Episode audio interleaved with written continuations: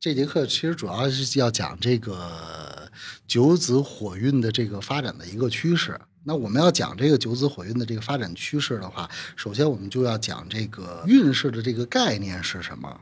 那么首先来说的话，这个运其实指的就是天体运行的这个规律和变化。啊，就所有的这个运都是根据天盘的这个所有的星球它的运行规律而这个变化的。然后势呢，其实指的就是说它的这个势力和这个发展趋势。那就是说我们所有的人呢，生活在地球上，如果往大了说的话，我们其实是生活在这个太阳系里边。那太阳系里边一共有九大行星，其实九大行星对于天、对于地，然后对于我们生活在地球的人都是有影响的。那以前说是九大行星，现在我们就是管它叫这个八大行星了，啊，因为这个就是说把冥王星已经从这个 九大行星当中已经剔出去了嘛，啊，所以现在我们就说是八大行星。那这八大行星是什么？就是金星、木星、水星、土星、火星，然后地球啊，这是六个，然后加上这个天王星和海王星。啊，这就是就是八大行星，然后以前再加上冥王星就是九大行星。那么九大行星的话，它是不停围着这个太阳在运动的。它运动的话，就会对整个太阳系里边的所有的这个天体、地以及自然，还有我们这些生物或者动物产生这个不同的影响啊。这个就是说，呃，这个运运势的这个整体的这样的一个概念。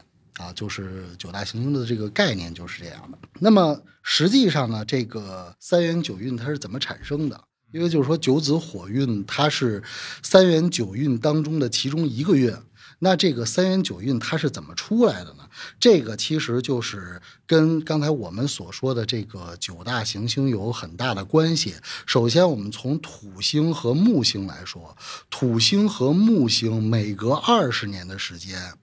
这个土星和木星就会形成一条直线，就是在太阳的一侧就会形成一条直线。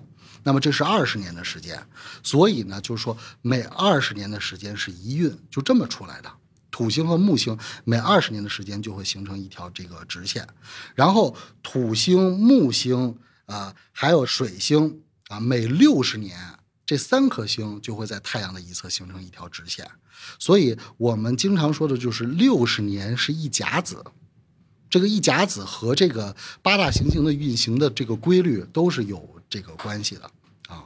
所以六十年的话，如果按照运来算的话，就是三步运，因为刚才我们说了一运是二十年啊，那么三步运就是六十年，那么六十年也被称之为是一元的时间。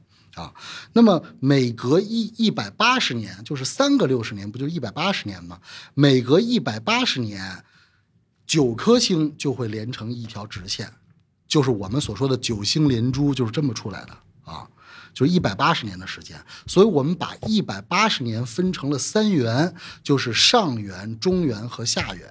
所以我们就是日常生活当中每年都有一个中元节、上元节啊、下元节。啊，就是上上中下三元的这么一个概念。那么每一元当中一共有三步运，三元就是九步运，所以统称为是三元九运，就是这么出来的啊。那么九子火运的话呢，就是呃我们接下来的这个二十年要产生的这个阶段，要发展的这个阶段。那那我们现在处于一个什么位置呢？就是八运和九运的交界点。就是二零二三年，我们现在这个时间时间段。那么从上一步运，也就是二零零三年一直到二零二三年这二十年的时间，走的就是艮八运啊。艮八运就是一部土运，所以我们说房地产很好啊。当然，所有的这些风水师啊或者算命师啊都会说这个，因为你往回说的话都能说嘛，对吧？都都可以说，你往回看这二十年，我们都能看到就房地产好。然后就就就说这个就跟跟八运有关系啊，包括这个我们经常听到很多的风水师在谈推背图啊，那你都是往回倒。那如果往下这个来说的话呢，那就是众说纷纭。当然，现在普遍有一种说法的话，就是说，呃，接下来的这部九子火运啊，很多跟文化沾边的东西会好。为什么呢？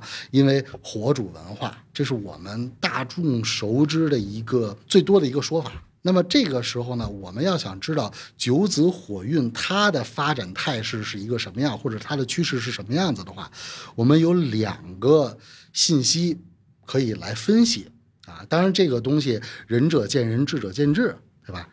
那第一个就是说，我们首先要明白火。我们一一聊到这个火的话，肯定第一个认知就是火给我们的印象就是热啊。所以你看，现在就是说。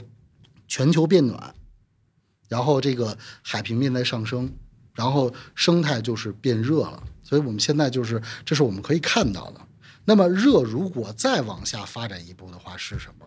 那它就会有一种现象，这种现象是什么？就是我们如果我们说一个东西或者是一个呃物体，它热到极点了是什么？就爆炸。那爆炸是什么？就是有局部的战争。所以这个在这个现象上也已经。映在我们的现实当中了，就是在从地球的层面来说，局部已经发生战争了，所以这个其实都跟九子火运的进气有很大的关系。